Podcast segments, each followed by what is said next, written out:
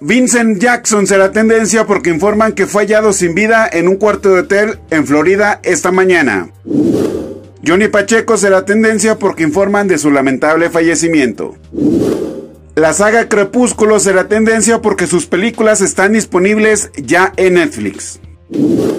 Bob Esponja será tendencia porque el día 15 de febrero es el día de molestar a Calamardo. Texas será tendencia porque debido a la tormenta invernal suspendió el suministro de gas natural a la CFE. Esto es lo que será tendencia mañana.